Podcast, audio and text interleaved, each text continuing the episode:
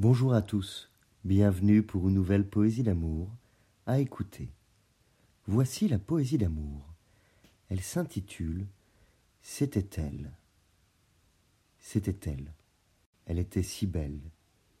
Je voulais l'emmener dans ma nacelle, au-dessus des nuages et du ciel, pour regarder le monde d'en bas avec deux paires d'yeux, sans autre vertige que celui d'être deux.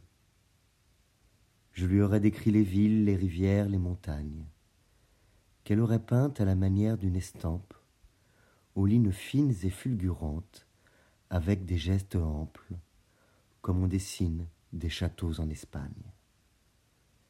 Loin du vacarme des humains, flottant dans l'éther main dans la main, nous aurions inventé nos beaux lendemains et chantonné de notre passion le refrain.